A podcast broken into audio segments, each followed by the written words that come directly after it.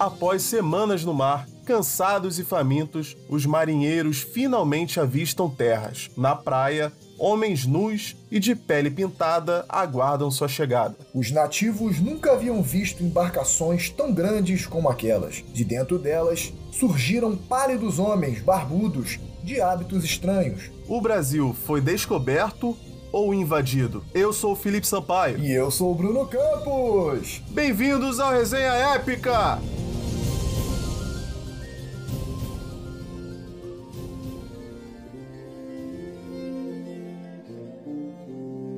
Vários fatores levaram Portugal a ser o principal expoente nas grandes navegações ali na descoberta de novas terras, né? Descoberta uhum. entre aspas. Com a chegada dos portugueses no território que hoje é o Brasil, a gente vai ver esse choque de culturas, né? Porque depois de milhares e milhares de anos, finalmente, né, os povos que ocupam ali a Europa e os povos que ocupam as Américas uhum. se encontram. Uhum. Ah, e é curioso, porque Portugal, que foi um país, foi um reino que durante boa parte da Idade Média foi coadjuvante, e foi justamente ele que se tornou pioneiro nesse contexto da, das grandes navegações. E existem uma série de motivos para isso. Eu acho que o principal deles foi a tomada de Constantinopla. Tem até um episódio que a gente fez sobre o Conde Drácula, que é dentro desse contexto da expansão islâmica, né? E a tomada de Constantinopla, episódio muito bom aí também que a gente deixa a recomendação. Então, a tomada de Constantinopla pelos turco-otomanos em 1453 pelo sultão Maomé, né? Eles tomam Constantinopla, que a gente sabe que era lá a grande capital do Império Bizantino, ficava lá no extremo, extremo leste da Europa. E aí, quando ele toma Constantinopla, ele fecha o comércio com o Oriente. Né? A gente sabe que o europeu gostava muito das coisas orientais, principalmente a, a seda, né? na, na figura ali da, da Rota da Seda, que é aquele grande caminho que trazia especiarias também, que eles gostavam muito, especiarias uhum. do Oriente. Né? E aí, quando o sultão Maomé toma Constantinopla, ele fecha esse comércio e o pessoal fica, pô, e agora? O que, que eu vou fazer sem a minha seda, sem a minha especiaria, né? Com um certo bloqueio ali feito pelos muçulmanos, o resto da Europa só tinha acesso às especiarias, né, e tudo que vinha do Oriente através de um terceiro, né? Os únicos que conseguiam comercializar ali esses produtos eram os genoveses, eles que tinham a permissão ali dos muçulmanos. Então, você imagina que ficaria muito mais caro, né, do que você ir direto na fonte e comprar. E esse era um comércio muito lucrativo. Então, os portugueses, principalmente, eles ficaram muito preocupados em achar uma nova rota para chegar a esses produtos sem passar por esse terceiro. E nessa época acontecem várias coisas que vão propiciar né, esse pioneirismo português. Eu acho que uma das primeiras foi justamente, novamente, né, a questão com os muçulmanos. A Península Ibérica, né, então, para o pessoal visualizar, a parte da Europa onde fica a Espanha e Portugal, a parte ali mais a oeste da, da Europa, né, ela foi dominada por vários séculos pelos muçulmanos. Em dado momento, os cristãos finalmente conseguem expulsar esses muçulmanos e tomar o comando daquela área ali. Os portugueses, eles conseguiram tomar, principalmente após a, a, a tomada, né, a conquista ali do sul de Portugal, que é a região de Algarves, eles conseguem finalmente consolidar sua monarquia, né? E eles criam um governo muito mais forte, coisa que o resto da Europa não estava conseguindo nessa época, principalmente por causa de peste, por causa de guerra, né? Por exemplo, a, a Guerra dos 100 Anos, né, entre a Inglaterra e a França, enfraquece muito os dois reinos. Então, nesse momento, Portugal era um dos poucos países da Europa, né, que ele estava entre aspas em paz e tinha, não estava tendo sua soberania uhum ameaçada, né? Dava para gastar o dinheiro na coisa certa, né? e você citou também é, que o restante da Europa estava sendo assolado pela peste negra, né? Isso, isso é um fator muito interessante. E, inclusive, é, os genoveses eles estão inseridos nessa história da peste negra também.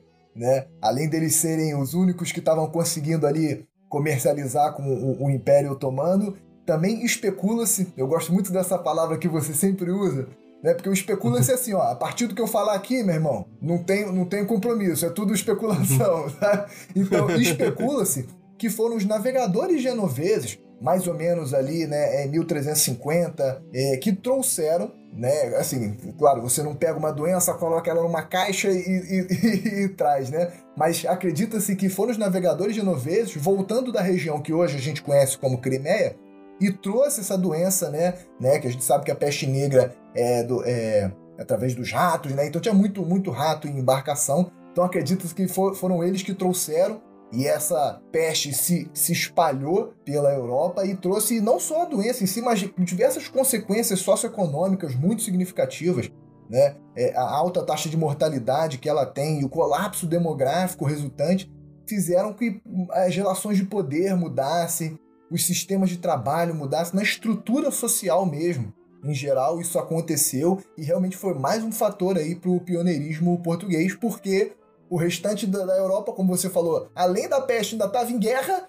Portugal estava tranquilinho Sim. ali, tranquilinho, pôde pô, vamos pensar alguma coisa criativa aqui, alguma coisa que para produzir uma coisa boa, né? E eles já estavam precisando, precisando achar uma nova rota, né, para comprar especiarias do Oriente. E aí foi mais uma coisa que facilitou e também estimulou o pensamento português. E um outro ponto que é muito interessante é que a gente está falando aqui de final do século XV, né? É justamente a transição do período que a gente conhece como Idade Média para Idade Moderna, né? E nessa época a gente teve um, um, um grande evento, foi conhecido como Renascimento, né? Pensamento renascentista.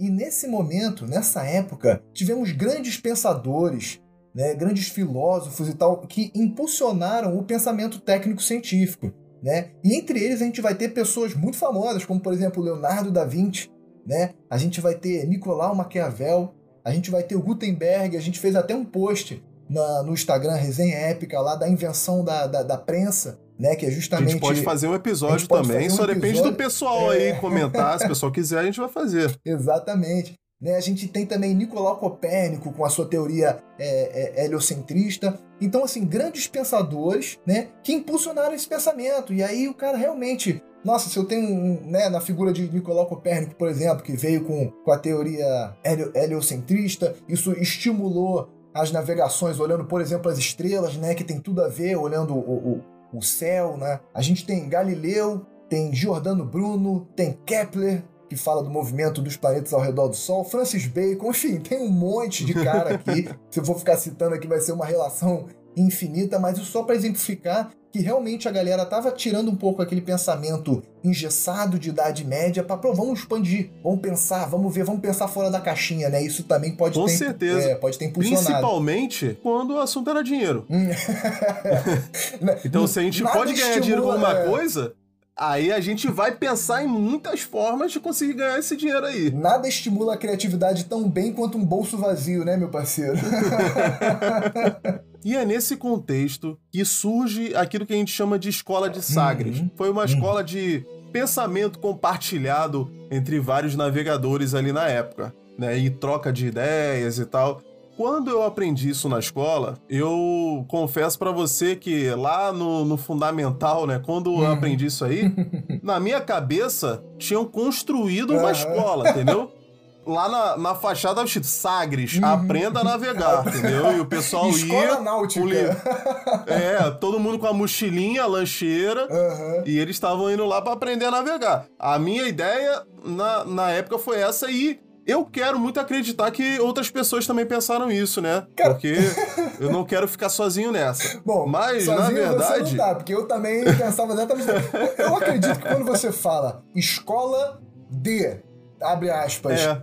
algum lugar, você pensa que existe uma estrutura física sobre aquilo ali. Né? E durante muito Com tempo certeza. a galera realmente pensou nisso, porque Sagres é uma região no sul de Portugal. Então o pessoal pensou, tem, aí como você falou, a escola náutica ali, traga seu veleiro para que a gente te ensina a velejar. Mas realmente não, era uma escola de pensamento, né? Era um movimento é, é, é, movimento de pensamento em que você tinha várias pessoas preocupadas com aquilo ali, desenvolvendo tecnologias para fazer aquilo acontecer. Exatamente. E também foi muito estimulado por muitas pessoas poderosas, né? Nessa época, principalmente o infante Dom Henrique, Uhum, e é, eu acho que ele, ele é uma das figuras ali mais importantes nesse período, principalmente dentro desse assunto ali, né, das grandes navegações. Ele foi um grande entusiasta, né, e ele incentivou muito e convenceu muito o pai dele, né, o rei, a investir nisso também. É, eu digo é, o pai dele porque o infante,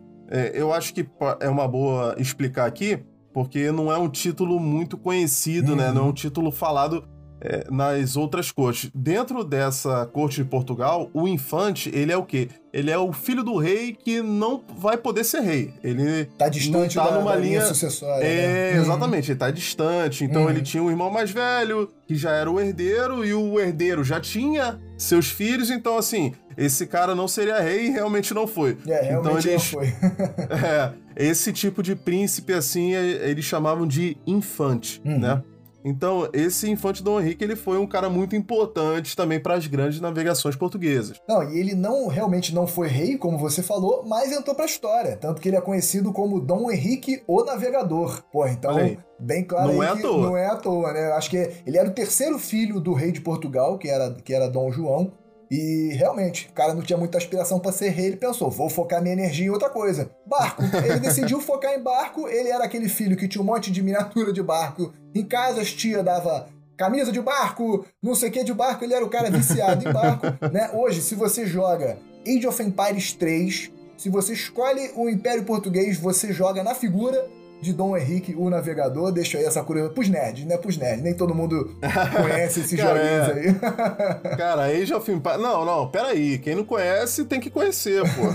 Age of Empires é, pô, é excelente. A gente já falou em outros episódios aqui e a gente vai falar de novo. Porque, pô, o conteúdo histórico daquilo ali é, pô, é sem precedente. Uhum. E é maneiro pra caramba mesmo, cara, é, é jogar com Portugal no Age of Empires, porque você pode criar o Brasil, né? Você pode, uhum, em dado momento, você consegue a, a, independência ali e você se transforma em Brasil. Isso é maneiríssimo, maneiríssimo. E tem uma historinha, cara, muito interessante que envolve, já que a gente mencionou o, o, o infante Dom Henrique, tem uma historinha muito interessante que envolve os filhos de Dom João, que era o rei. A gente sabe que nesse contexto tinha muito aquela coisa do sagrar cavaleiro, que era um título, né? É aquela coisa que a gente vê muito em filme, né? É, você agora é um cavaleiro. Né? Então, o Dom João, o rei, ele queria sagrar os seus filhos como cavaleiros e para isso precisava de um evento. Né? Um evento grande, tipo uma, uma festa ou uma justa, aquela coisa bem, bem, bem cavaleira, né? medieval. Só que aí, reza a lenda, especula-se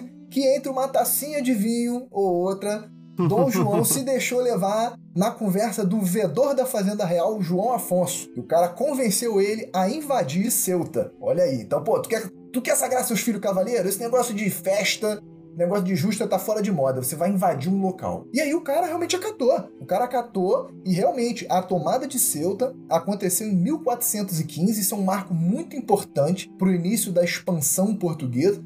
É, é, é, um pedaço lá no norte da África, né, perto do, bem perto do estreito, ali bem próximo de Portugal, e ali era um entreposto comercial muito importante e principalmente era ali que escoava né, o comércio de ouro que vinha do Sudão e outras riquezas da África também como diamantes, né? Então foi, um, foi uma conquista muito grande para Portugal e isso foi um marco muito forte para a era das grandes navegações.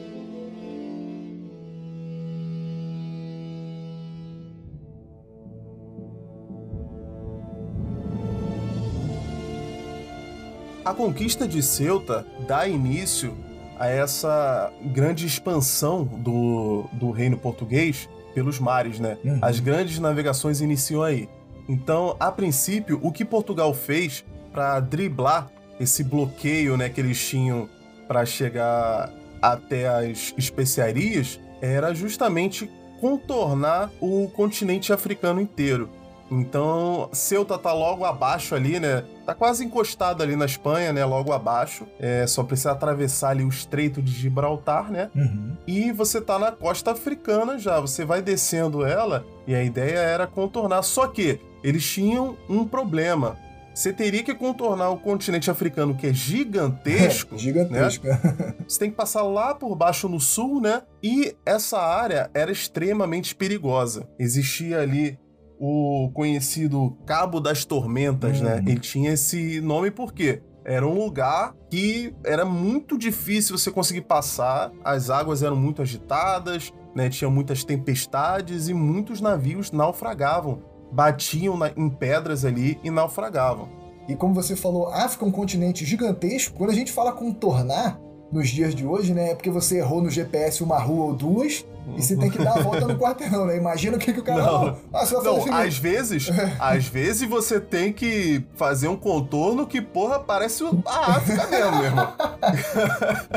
Caraca, eu já passei por situações desesperadoras, tá? Onde você perde a saída ali da Brasil e você tem que dar uma volta. É... E pior, e pior, eu que sou um cara que só dirijo com GPS, eu não, nunca lembro de caminho nenhum, já passei pela terrível experiência de perder a saída, fazer retorno e perder a saída de novo. Caraca, isso tá? é excelente. eu me senti um grande navegador português ali, né? Quase é, isso. Nessa situação. Quase isso, com certeza. e realmente, né, nessa época, financiado pela coroa portuguesa, Bartolomeu Dias é o cara que vai conseguir passar pelo Cabo das Tormentas. Então chegam para ele e falam: Ó, oh, você que vai contornar, você que vai fazer aquele retorno ali, né? Ele, entre outros navegadores, mas ele foi o que conseguiu. Ele partiu em, entre 1487 e 88 e ele partiu com duas caravelas apenas, que é aquele tipo de embarcação bem típica dessa época, né? Uma embarcação a velas, obviamente, né? E foi uma coisa meio que na tentativa e no erro, né? Porque eles não sabiam ainda, não tinham uma definição exata de distâncias a serem percorridas, né? Então foi muito na tentativa e no erro, parando em, em portos ao longo da costa da África para é, é, pegar novamente suprimentos, né? Se reabastecer. Né? E quando ele consegue passar pelo Cabo das Tormentas, lá no extremo sul da África, ele rebatiza ele de Cabo da Boa Esperança, né? Aquele bom e velho, agora que eu consegui, eu vou falar para os é. outros que foi fácil né? Vou voltar para Portugal e falar: não, esse cabo de tormenta tem nada de tormenta, não. É boa esperança. Foi tudo lindo, foi tudo fácil, né? O cara quis tirar essa onda aí. É, não, ele porque re... ele abriu essas portas, ele né? Agora as portas, portas estão é. abertas, né? Pra, pra minha esperança de ganhar dinheiro pra caramba. Uhum, exatamente. e, e, embora sua missão principal fosse realmente chegar às Índias, né? Ele não chegou lá. A viagem durou ao todo 16 meses é, é, por falta de suprimento, como eu falei, ele teve que retornar para Portugal. Mas é claro, por mais que ele não tenha chegado às Índias de fato, ele descobriu como passar, né? Pelo Cabo da Boa Esperança e o principal, ele provou que era possível. Uhum. Então, a partir daí, Portugal já tinha um, uma linha de ação, confirmou-se né, a, aquilo que eles estavam planejando e eles puderam se preparar melhor para realmente fazer essa viagem e chegar nas Índias para você ver, cara, como é, essa mercadoria era realmente muito rentável. Para você ver como isso gerava muito dinheiro. Cara, valia a pena o cara sair de Portugal uhum. e contornar todo o continente africano, uhum. ir até as Índias, Passar voltar. Uhum. exatamente contornando tudo de novo, cara, para não ter que pagar os genoveses, porque a margem de lucro que eles teriam seria gigantesca. E, cara, para ter uma margem de lucro que cubra uma viagem dessas e ainda sobre muito dinheiro, cara, você imagina quanto custavam essas especiarias. é, com certeza. O incenso de mel da Índia, o pessoal gostava muito nessa época. e você falou dos genoveses, mas eles não deixaram de ganhar dinheiro, não, tá? Porque os banqueiros genoveses eram um dos principais financiadores dessas viagens. Né? Portugal também foi pioneiro em, em fazer contato com, com esses banqueiros. Então os caras não saíam perdendo, né, irmão? O próximo passo que foi dado nessa era das grandes navegações né, foi mais um pouquinho, foi um pouquinho depois, 1492, na figura de Cristóvão Colombo, também um nome conhecido, que ele foi, ele foi financiado pela coroa espanhola, tá? Não foi a princípio não tem nada a ver com Portugal, não. Mas ele partiu com a ideia de sair para oeste, que ele deveria descobrir, ele queria descobrir um novo caminho que não precisasse contornar a África, tá? Então ele partiu com a ideia de ir para oeste, né? Circunnavegar e chegar na Índia. E mesmo ele não tendo precisado muito bem as distâncias a serem percorridas, né? É, no momento de convencer os monarcas ele foi bem sucedido e foi financiado pela rainha Isabela de Castela e pelo rei Fernando de Aragão. Ele partiu com três embarcações, indo ali rumo ao oeste, e obviamente a gente sabe que tem um continente no meio, não daria para ele chegar diretamente na Índia. e ele chegou ao norte, ao continente americano ali, que hoje a gente conhece como continente americano, né? Esse cara, ele é extremamente interessante, né? O, o Colombo, porque ele tinha essa convicção, né, que ele ia circunnavegar o globo, né? Isso quer dizer o quê? Dar a volta, né, no, no planeta. Uhum. Mas aí tem é muito controverso porque as pessoas falam: "Não, ele foi um visionário, porque as pessoas não sabiam que a Terra era redonda. não é bem assim, não é bem assim. Cara, para começar, o ser humano, ele já sabe que a Terra é esférica. Pelo menos ali uns 200 anos antes de Cristo a gente já sabe isso, né? O cara que provou isso aí foi o Eratóstenes, né? Que ele conseguiu calcular, né, assim com uma pequena margem de erro até o tamanho da Terra. Ele conseguiu provar que ela era redonda através de experimentos, né? Eu não vou entrar nesse mérito aí, a gente pode hum. falar sobre isso depois.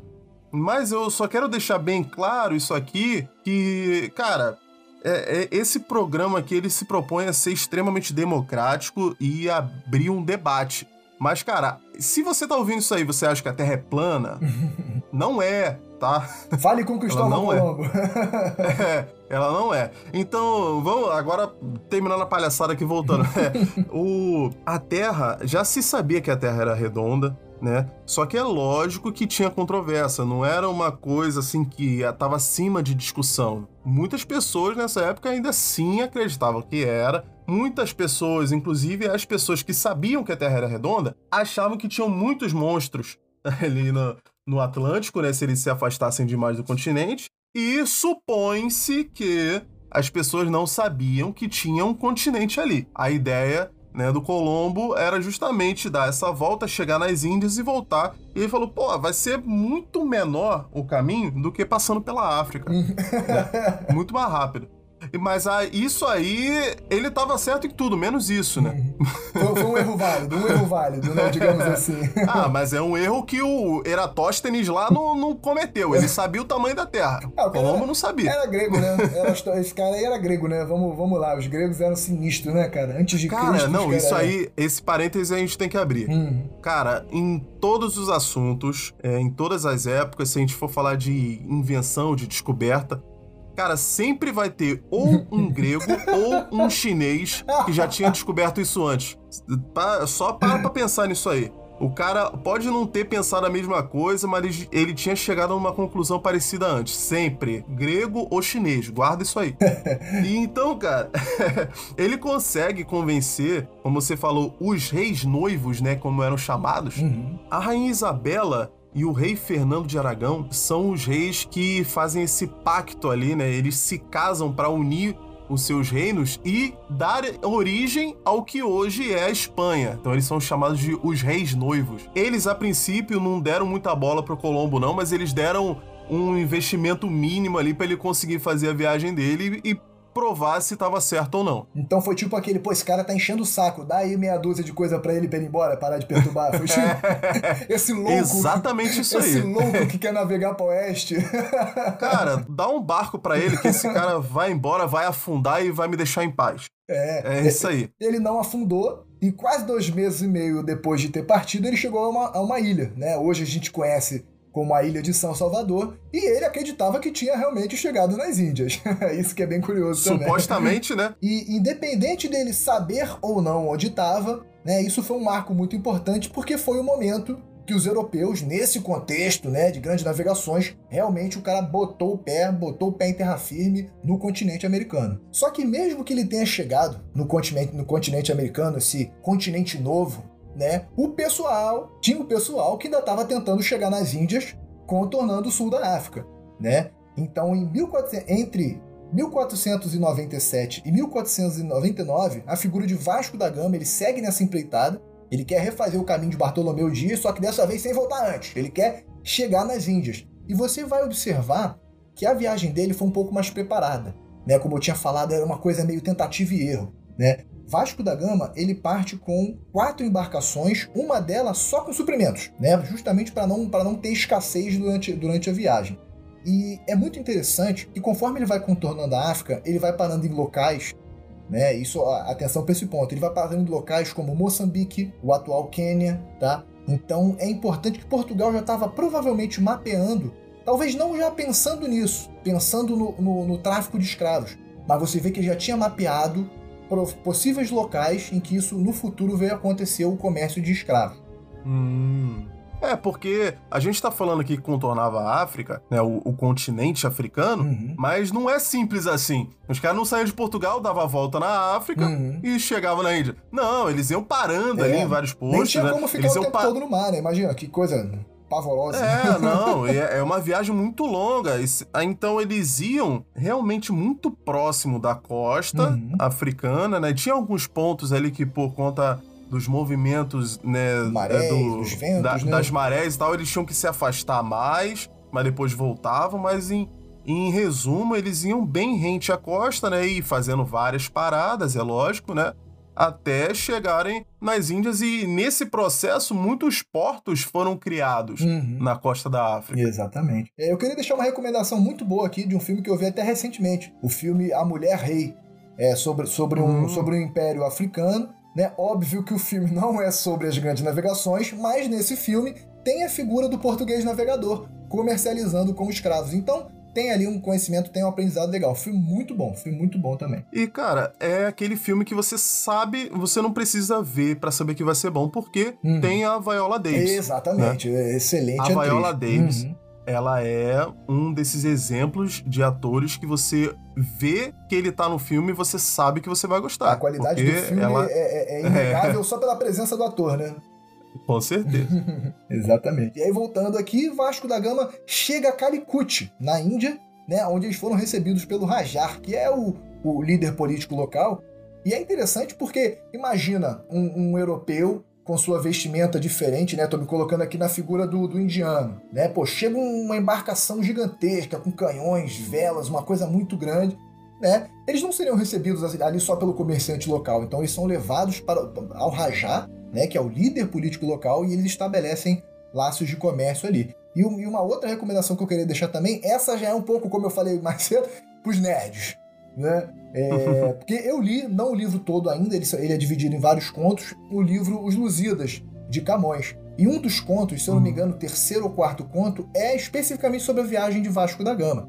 Né? E embora seja poesia, né, seja uma coisa muito artística e tal, é muito legal que ele vai contando justamente alguns embates que ele vai tendo ali ao longo do percurso e até a sua chegada no seu destino final. Também e, muito bacana. Infelizmente, eu me vejo obrigado aqui a fazer uma piadinha de carioca.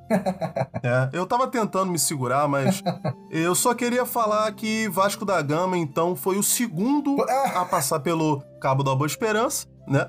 E hum, depois é, a gente vê que ele acaba sendo proclamado o vice-rei das Índias. Eu só queria deixar essa informação aqui pro pessoal carioca, principalmente aí, né, os torcedores do Vasco aí, pô, aquele abraço. É, o número 2 realmente marcou muito Vasco da Gama. Eu, eu, eu, particularmente não entendo muito de futebol, mas com certeza eu acompanho as piadinhas e sei, sei do que Nem eu, tá cara, falando. nem eu, cara. E é. nerd gosta de futebol onde? eu só queria só fazer a piada mesmo. É, é verdade. E um outro camarada que também não foi o primeiro a chegar em lugar nenhum, esse camarada foi Américo Vespúcio, né? O sucesso dele veio da seguinte percepção. Ele, quando chegou, na costa americana, ele também realizou essa viagem, assim como Cristóvão Colombo, que a gente citou, ele vai para o continente americano. Só que ele, quando chega lá, em 1499, ele percebe, pelas descrições de grandes exploradores orientais, como por exemplo Marco Polo, que o pessoal que vivia ali não tinha nada a ver. Não tinha nada a ver com o que ele estava lendo ali. Então foi ele que teve a percepção, cara, eu acho que eu não tô nas Índias, eu acho que eu não tô na Ásia, eu acho que eu estou num continente novo, né? Então é justamente por ele ter feito essa descoberta, essa percepção, que na verdade o continente americano é uma referência ao nome dele, né? América. Exatamente. É, isso é bem controverso, porque ele não foi o primeiro a chegar ali, mas o continente leva o nome dele. Porque um cartógrafo alemão chamado. Agora eu vou passar aquela vergonha sempre tentando falar em, em, em língua estrangeira aqui, sempre pagando esse mico. Um cartógrafo alemão, Martin Waldseemüller, né? Ele criou um mapa mundi né, desenhou um mapa mundo em 1407 e batizou o continente com o nome de, de Américo Vespúcio, né, a versão feminina ali, América, e não de Colombo. não, não virou Colômbia, não né? Não virou Colômbia, Colômbia é outro lugar. Mas agora a gente tem que falar de Brasil, pô. Uhum. A gente não tá falando de América como um todo e a gente não tá falando de viagens índias. o principal nome agora, primeiro europeu a pisar nas terras que hoje são as terras brasileiras, foi Cabral. Esse mesmo, esse nome famoso, Pedro Álvares Cabral, né? Eu acredito que ele, entre nós brasileiros, seja o mais conhecido. Ele partiu em abril de 1500, né? Partiu de Lisboa com o mesmo pressuposto de querer fazer o caminho de Vasco da Gama. O cara ia dar a volta no Cabo da Boa Esperança, agora Cabo da Boa Esperança e chegar nas Índias também só para comercializar. E supostamente, devido a ventos favoráveis, né, ele desviou da rota, foi parar no Brasil, ou já sabia, né? Tem, tem essa discussão. Isso realmente é um, um evento de suma importância.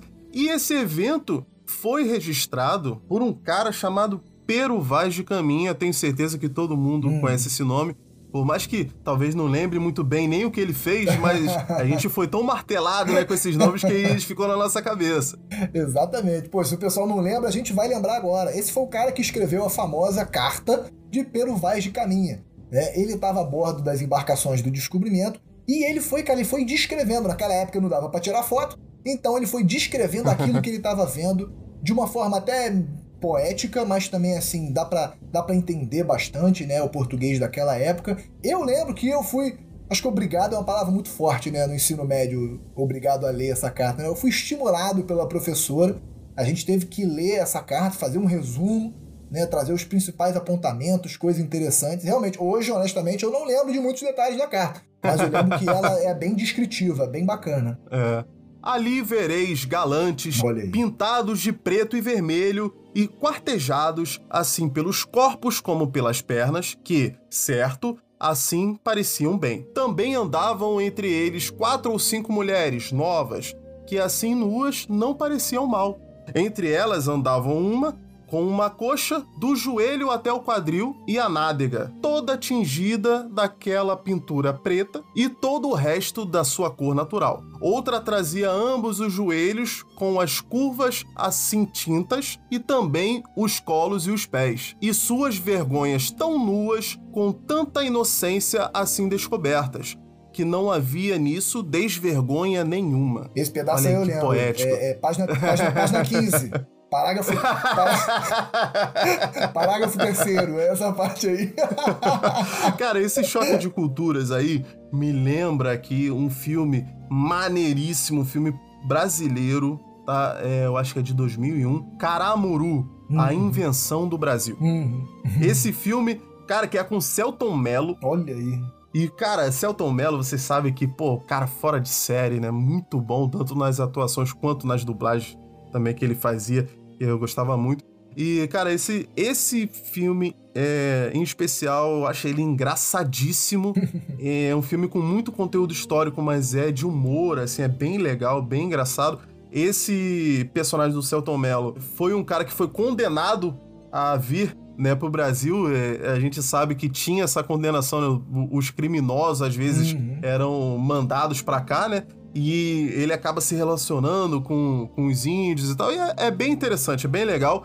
Vale a recomendação. É, vamos apoiar também o, o, o cinema nacional ah, aí, que tem muita coisa boa. Hum, com certeza. E após ele chegar no Brasil, ele deu o check na sua lista de, de tarefas, deu o check, achei, tá aqui, esse estava aqui o tempo todo. Ele prossegue caminho para as Índias, chegando lá em setembro do mesmo ano. Exatamente. Aí, naquele ponto da costa africana, né? que a gente disse que eles precisavam se afastar um pouco por causa né, das questões climáticas. Uhum. Não, a gente tem que ir um pouco mais para oeste. um pouco só. Aí o pessoal ia voltar, não. Um pouco mais. Um pouco não, mais. Só mais um pouquinho. e ele acaba avistando né, o que ele chama de o Monte Pascoal, né? Que fica ali hoje, fica em, se eu não me engano, Porto Seguro, na Bahia, uhum. né? Então eles avistam as terras ali e falam: ah, não, a gente tá meio aqui, a gente se perdeu, mas aqui, ó, achei um lugar. Achei o eles retorno, desembarcam achei o retorno. ali. É. eles desembarcam ali, mas eles, diferente de Cristóvão Colombo, é, eles sabiam que eles não estavam nas Índias, né? Eles percebem ali que eles estão no novo continente, né? E eles pisam ali pela primeira vez no Brasil, mas como o objetivo dele era as Índias, ele continua a viagem dele contornando o continente africano para chegar nas Índias. Aí você vê como as Índias realmente era uma fonte de riqueza inigualável, né? Porque mesmo estando diante de uma descoberta dessa, né? Entre aspas, né? A gente vai descobrir hum. se é uma descoberta ou não. Vai descobrir se é descoberta. né? é, mesmo assim, mesmo diante dessa enorme eh, novidade, né? Vamos dizer assim, dessas terras é, que eles acabaram de chegar. Mesmo assim, ele segue o caminho dele para as Índias para pegar as especiarias, porque, vemos e convenhamos, o dinheiro primeiro, depois. Entrar pra história, depois entrar pra história, né?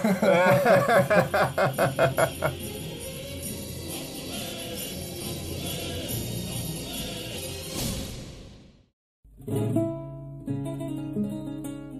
Ponto muito importante que dá uma, assim, digamos, no mínimo, uma leve suspeita pra gente de que eles já sabiam que tinha o continente ali, que estava tudo orquestrado, que estava tudo esquematizado, foram os tratados que tiveram nessa época, como por exemplo a bula intercoetera, ou bula intercoétera, confesso que eu não sei a pronúncia exata dela, é de 1493. É, isso aconteceu um ano após a descoberta de Cristóvão Colombo. E pô, o cara, o Cristóvão Colombo, ele não estava batendo o pé no chão, que não tinha chegado em continente novo nenhum, que ele tinha chegado nas uhum. Índias, né? E aí foi lá, criaram essa bula intercoétrica, que era uma linha imaginária, né, de, de norte a sul, para dizer, ó, para cá é meu, ou seja, de Portugal, tô me, me colocando na figura de Portugal, para cá é de Portugal e para lá é Espanha.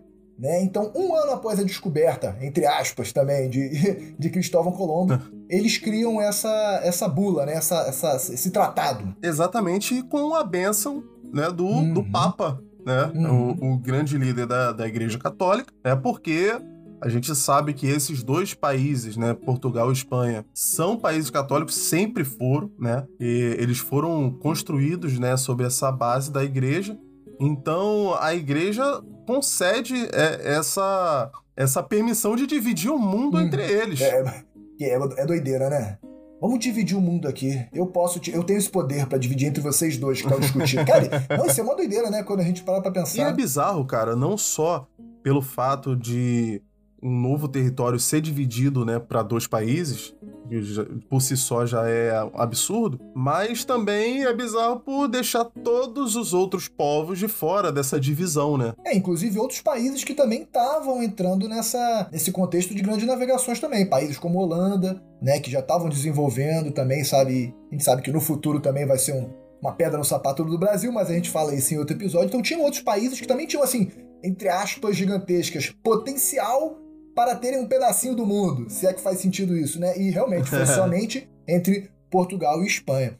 Mas uma coisa tão curiosa quanto a criação desse tratado foi que no mesmo ano, né, o rei Dom João, rei de Portugal, ficou fazendo um monte de reclamação em relação a essas bulas e foram criadas mais duas que refinavam e complementavam a intercoétera em favor de Portugal. Essas duas bulas que a gente também nem, não, se, não se fala muito na escola, elas não são tão importantes quanto, mas elas se chamavam Dudum Siquidem e Eximiae Devotionis. Olha aí, agora diretamente, diretamente pro, pro latim. Então você vê que, pô, cara, ser uma linha, primeiro, imaginária, que passava no meio do mar. Por que, que precisava de tanto, de tanto, sabe assim, ó, não, vai ser aqui, ó. Não, não, joga um pouquinho pra esquerda. Né? É, meio, é meio complexo. E é isso, isso. Eu não sei o que, que tem aqui, não, mas eu é, quero que seja um pouquinho mais para lá. Isso se configura mais ainda com o famoso Tratado de Tordesilhas porque eles mudam a linha imaginária para um número muito específico. Antes era a 100 léguas a oeste da ilha de Cabo Verde. Aí o cara vai lá e muda para 370 léguas. Pô, cara, você quer 380? Não, quer 370. Não, 360, não, 370. Muito específico, cara.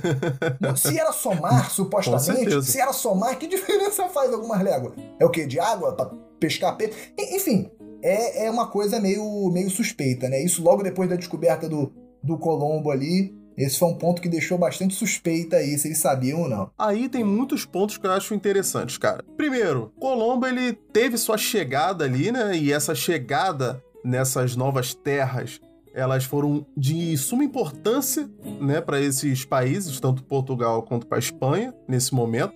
Mas ele era visto como um maluco uhum. que tinha achado que tinha chegado nas Índias. Uhum. Pô, excelente, pô, parabéns, você chegou aí nessas terras, mas isso não é Índia não, doidão. e ele morreu batendo o pé falando que era Índia sim. né? Mas o pessoal não levava muito a sério. Então por isso que eles fizeram essa divisão tal, porque é, por mais. Vamos dizer que eles não sabiam que era um continente, mas eles sabiam que tinha alguma coisa ali, entendeu? Uhum. Então, nem que fossem ilhas e tal, eles queriam ter o domínio disso aí. Isso é uma coisa que eu acho interessante. E outra é, primeiro, a, a gente aprende na escola, eu pelo menos aprendi assim, acredito que hoje em dia não seja mais, mas eu aprendi na escola justamente essa história que eu contei. Que o, o, Pedro Álvares Cabral, ele acabou se desviando demais e por acidente ele chegou na costa do Brasil. Mas é, o professor mesmo, quando ele falava isso, ele já falava, olha, pessoal, é, eu sei que é meio difícil de acreditar e muito provavelmente ele sabia para onde ele estava indo, tá? Eu só tô dizendo aqui que o que ele atestava, né, o que, o, o que Portugal atestava era isso, que tinha sido um acidente, né? Então, é, a gente vê, tem muitas provas de que já se sabia né, o que estava ali e que Portugal quis garantir soberania, né, pelo menos numa parte desse território, né, nem que fosse dividindo com a Espanha, mas ele queria garantir o pedacinho dele ali, por mais que o foco dele fosse realmente as Índias. Então, eles chegaram aqui, ó, falaram, ó, isso aqui é meu, tá? Dá licença, agora eu vou ali nas Índias, né? Porque já tinham outros países querendo chegar aqui. Eu queria deixar uma recomendação aqui, que é um filme chamado Vermelho Brasil. Ele é um filme, se eu não me engano, é francês, e ele fala sobre esse período das grandes navegações e sobre a ocupação né, das costas brasileiras. E a gente acompanha é, alguns personagens ali que eles não são portugueses, então é, é legal ter essa ótica diferente também. Que normalmente a gente só tem, né, essa visão do português chegando no Brasil. São embarcações francesas que chegam no que hoje é o Rio de Janeiro, eles até encontram um assentamento português e tudo, e isso mostra ali os conflitos que tiveram é, entre os franceses e os portugueses, né, onde os franceses queriam criar a França Antártica. Uhum. Né, eles queriam dominar uma parte do continente americano e é criar aqui uma colônia deles também, né? Eles iam chamar de França Antártica. Então, né, sem sair muito do, do assunto aqui, só queria deixar a recomendação desse filme, que eu achei bem interessante, tá bom? E tem muitos outros também. Já viu aquele filme A Missão? É um filme com o Robert De Niro, cara, que também. Cara, é extremamente interessante, só que eu preciso dizer que é meio maçante, é meio cansativo, mas vale a recomendação também. Tem muita gente que acha maravilhoso, eu achei bom, eu achei bom.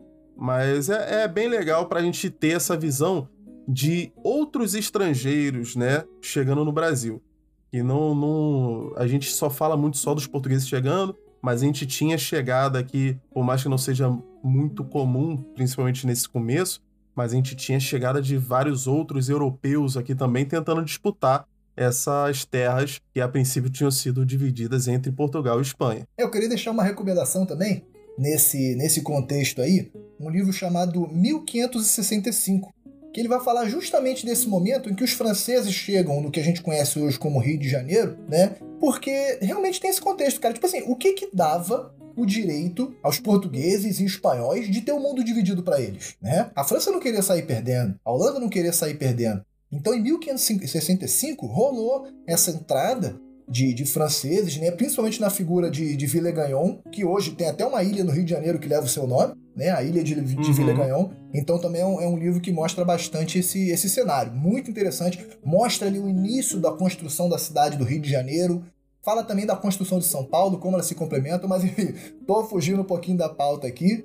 E você falou também é, que a gente aprende na escola de uma forma, e eu acho isso muito legal, é porque a, a o, o, o conhecimento ele vai evoluindo e você vai aprendendo. Então eu queria pedir para os nossos ouvintes aí, você que está no ensino médio ainda, é, pô, deixa um feedback pra gente aí, como que tá sendo ensinado esse assunto nas escolas? Isso é muito bacana pra gente saber também. Então fala pra gente qual é o posicionamento do professor hoje em relação a, especificamente ao descobrimento do Brasil que a gente está trazendo aqui. E você falou também de Colombo ser um cara malucão. Eu, eu, minha opinião, tá? Ele não tem nada de maluco, tá? Para mim, ele sabia muito bem o que estava fazendo. Eu vou trazer uma teoria hum. da conspiração, pessoal, para ficar bem claro. Agora, é, é agora, hein? Teoria da conspiração. Acredito em todas, tá? Hoje vou trazer uma, tá? Existe um, essa teoria, essa suspeita de que Colombo, Cristóvão Colombo, na verdade seria um espião português, tá? Hum. De que hum. forma? Primeiro, primeiro ponto, ele era um amigo íntimo de Dom João, tá? Antes dele ser financiado pela coroa espanhola para fazer a sua viagem, ele tinha solicitado a, a Dom João, que negou. tá? Obviamente, mas já mostra que eles já tinham uma conexão. E o fato deles serem amigos, é, é, isso, isso é uma evidência, tá? Porque tem cartas que um redigia para o outro, principalmente nesses assuntos de navegação e tal. E tem uma carta de Dom João para Cristóvão Colombo, em que ele termina dizendo ao meu grande amigo Cristóvão Colombo, hum. tá? Isso aí é uma, é uma, é uma evidência, tá? É, tem essa teoria de que ele talvez fosse até português, talvez, ou até mesmo judeu. Isso, isso é muito interessante. Porque ele partiu da expedição dele, né, partindo da, da, da Espanha, literalmente no dia que expirava o prazo do Édito de, de Alhambra. O que, que era esse édito? Era uma lei que obrigava os judeus a saírem do território, do território espanhol, bem naquele contexto da Inquisição espanhola. Né? Na viagem de ida, né, assim que ele saiu da Espanha, ele fez uma parada estratégica na Ilha dos Açores, que era de domínio de Portugal, ao invés da ilha, das Ilhas Canárias, que era de domínio espanhol. E ele deixou lá, isso também é uma evidência, ele deixou na Ilha dos Açores um grupo de imigrantes judeus sefarditas saídos da Espanha. Assim, ele podia ser apenas um bom moço querendo fazer o bem, mas é no mínimo, no mínimo suspeito, né? Essa colônia de judeus sefarditas é que vão desenvolver ali nessa ilha a cadeia produtiva da cana-de-açúcar, que a gente sabe que vai ser tão, tão proeminente na, no Brasil, né, no Caribe também daqui para frente, né? tem uma especulação em cima da assinatura que ele fazia, que ele tinha duas assinaturas, dependendo para quem que ele estava endereçando a carta. Então, quando ele escrevia para o filho dele, ele assinava de um jeito. Aí isso, aí assim, eram três letras, né, a assinatura. Então, assim, abre-se uma uma gama de conspiração gigantesca. Nesse, aí tem um livro chamado o, o Livro Obscuro do Descobrimento do Brasil, em que ele vai dar uma trabalhada melhor nisso. Ele vai falar que uma letra é, é, é de uma palavra em hebraico, uma outra letra. Então, tipo assim, abre-se um monte de, de teoria da conspiração também, mas o fato é que ele tinha duas assinaturas diferentes dependendo para quem que ele estava endereçando a carta. E o ponto mais interessante de tudo isso, que também é uma evidência, de acordo com os próprios diários de bordo dele, quando ele retornou da sua entre aspas, descoberta da sua chegada, né, no continente americano, assim, eu se fosse um navegador financiado pela coroa espanhola, descobri um continente, mano, descobri um continente. É, você ia voltar, tu ia falar com quem? Com os caras tinha que pagar a minha viagem, né, para quem você deve com prestar conta. Ele passou, isso é uma evidência, tá? Ele passou um mês em Portugal. Ele hum. voltou do continente americano e foi para Portugal. Só depois de um mês ele foi para Sevilha, que também que já era território espanhol, mas que ficou mais um mês lá também. E só depois ele foi para Barcelona, onde ele foi prestar conta para os monarcas espanhóis que, que financiaram a descoberta dele. Então assim, ah, poxa, não seja tão tão conspiracionista. Ele pode ter parado para reabastecer. Ele pode, cara, não sei. É suspeito, é suspeito, e eu acredito sim, entendeu? Que foi tudo uma. Pô, o cara bateu o pé no chão que ele, até, o, até o final da vida ele bateu o pé no chão, que ele tinha chegado nas Índias e não no continente novo. Ah, cara, não sei. Tá muito, cara, tá eu, muito mal contado. Eu particularmente, eu particularmente não duvido do ego de ninguém, principalmente se essa pessoa for um europeu. Hum. Então, se o cara tiver que passar o resto da vida dele é, como um, um idiota só hum. pra não dar o braço a torcer que ele tava errado, eu acho que ele faria isso sim. Se eu chegasse para você agora e falasse, Sampaio, te transfiro um milhão de reais se você fizer uma postagem de que a Terra é plana. Tu não fazia? Ah, cara. Controver... Eita, isso aí é, Quando... é complicado, hein? Um milhão de isso reais? Isso aí. Dois milhões. Caraca. então, possivelmente foi o que aconteceu. O cara foi comprado. Entendeu? Compraram o silêncio dele. Eu, eu acredito nessa teoria da conspiração aí. Eu acho que você tá viajando, mas tudo bem. É... Mas, apesar de achar que você está viajando, né, com relação a, a, Colombo, eu admito que tem algumas coisas que realmente não se encaixam muito bem, como eu já tinha falado antes, a questão do Cabral, né, que o próprio professor ele já ensinava lá no Fundamental. Que foi sem querer, mas não foi. mas talvez né? não, é. é assim, é. A versão oficial é que foi sem querer, mas muito provavelmente é mentira, o cara já sabia que existia o continente aqui e ele queria né, garantir o domínio de Portugal, por isso que ele de... primeiro veio aqui e depois ele seguiu para as Índias, né? É, e a gente tem que perder um pouco esse pensamento. Embora a gente tenha, aqui no Brasil, a gente tenha muita piada de que português é burro, né? Eu acho que a gente tem que desmistificar que os caras não sabiam onde estavam indo, né? Eu acho que a gente sempre tende a achar que povos passados, povos anteriores a gente, sabiam menos que nós. Né? Eu acho que a gente tem essa tendência. Né? E um, um, ponto interessante que mostra isso é que a gente falou de, de Dom Henrique, que era o terceiro filho de Dom João, né? só que Dom Pedro também, o infante Dom Pedro, ele fez uma viagem. É... Não é um dos imperadores, tá? Deixa e, claro. É, não, não é, não. Calma. não é, é, é, é, o filho de Dom João, rei de Portugal nessa época, em que ele fez uma viagem é, em direção ao Oriente, passando pela África, cujo objetivo dessa viagem era chegar num suposto reino cristão de Preste João na África. Então eles tinham esse pensamento de que talvez existisse um reino cristão e eles queriam fazer um contato, queriam fazer um laço de amizade, de comércio com esse reino, porque, óbvio, um reino cristão ia ser super bem-vindo né, na, na, na, sua expansão. É, essa viagem ela foi financiada por banqueiros, né, a partir ali, a gente falou da tomada de Ceuta, então os banqueiros olharam e falaram: ih, os caras são bons mesmo nesse negócio de, de, de, de navegar, de descobrir é. terra, de explorar, então vamos financiar essa outra viagem. Né, essa viagem aconteceu em 1487. Né, Dom Pedro, junto com Pedro de Covilha e Afonso de Paiva, né, e existe uma especulação, aqui deixo claro que é uma especulação, de que ele teve contato até com o manuscrito secreto de Marco Polo, né? Que a gente sabe que foi aquele uhum. grande explorador que mapeou diversas regiões, principalmente da, da Ásia. Então a gente tem que perder essa imagem de que os caras não sabiam o que estavam fazendo, né? Eu acho que é importante isso. A gente falou da escola de Sagres também, que era uma escola de pensamento, isso é muito importante. É, cara, eles, eles, eles eram bons no que faziam, sabe? Estavam fazendo direito.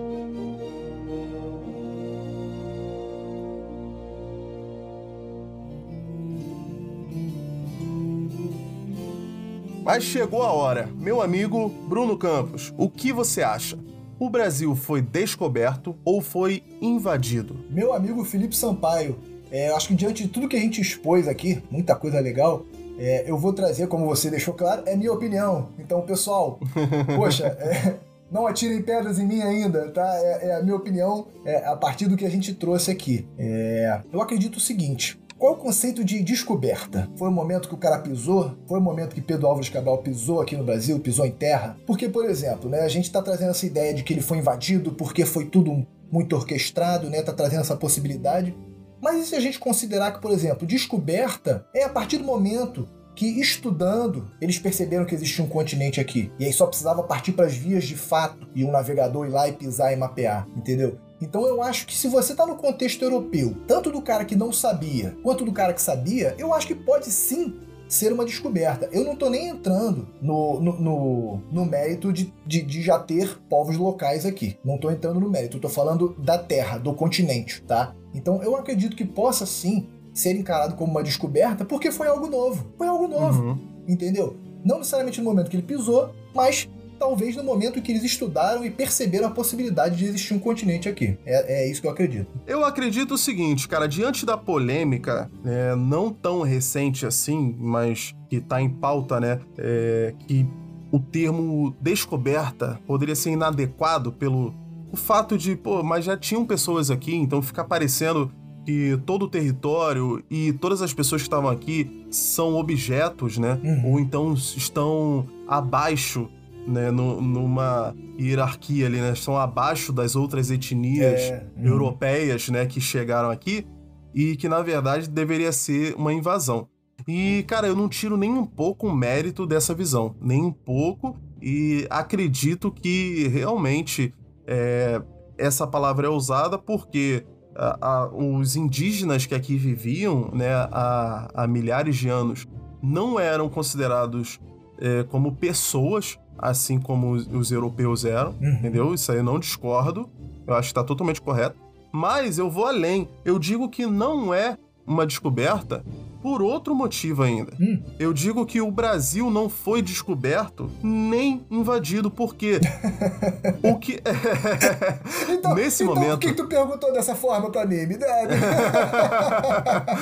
Porque em 1500, quando os portugueses chegam aqui, não existia Brasil. Uhum. Tá bom?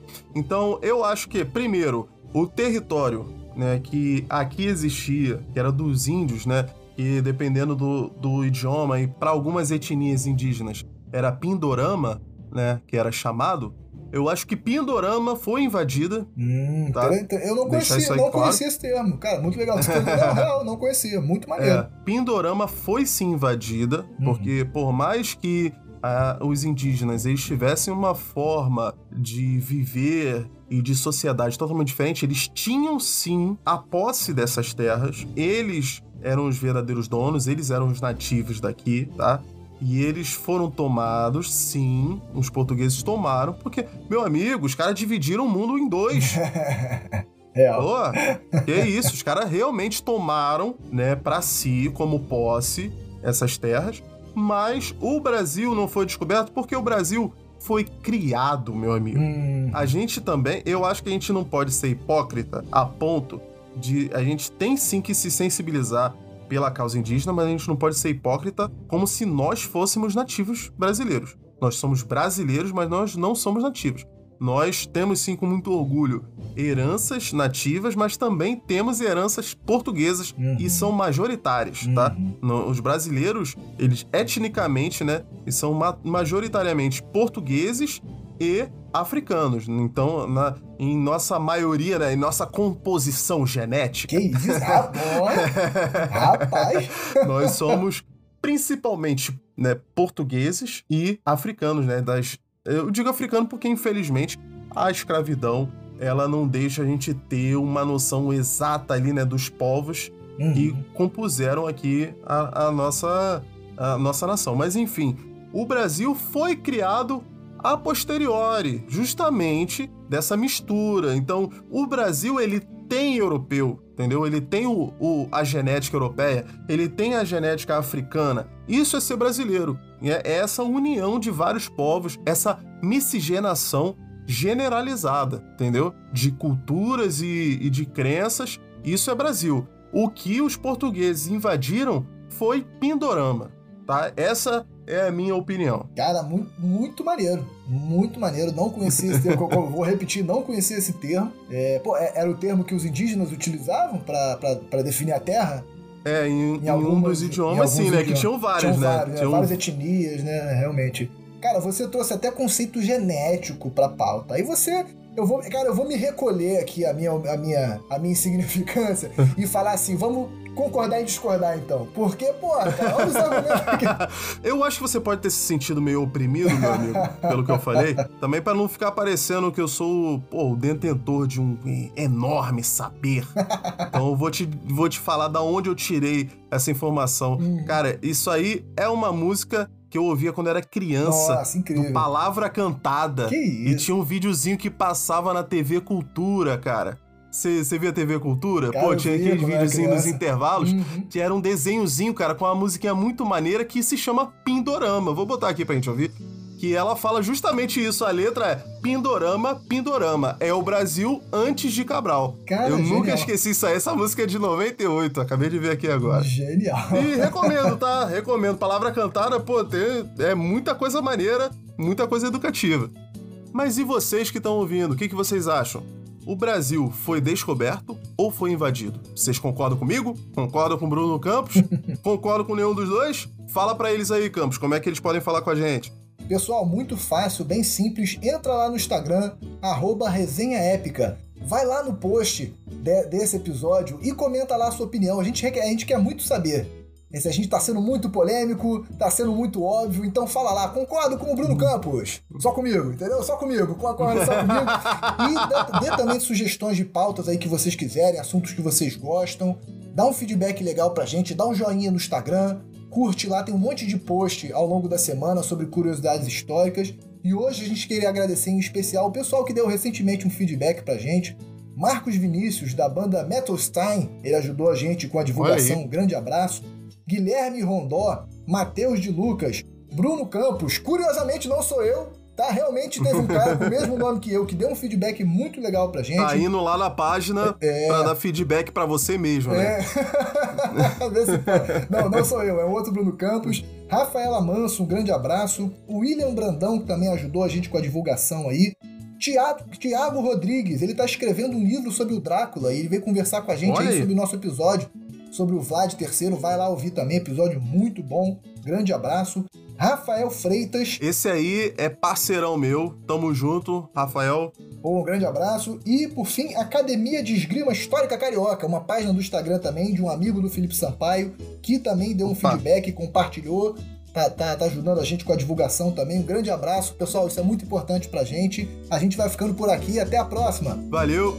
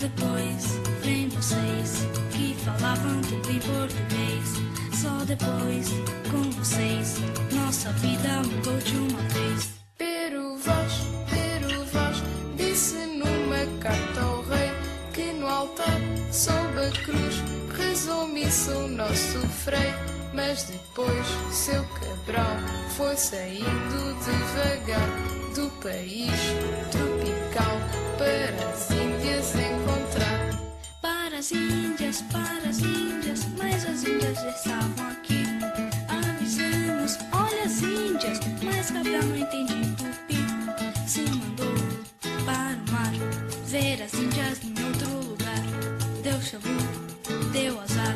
muitas nós não puderam voltar. Mas enfim, desconfio, não foi nada ocasional. Que Cabral, num desvio, viu a terra e disse: Uau! Não foi, não, foi um desvio, foi um plano imperial para portar seu navio num país monumental. Ah, Álvares Cabral, ah, é o Manuel.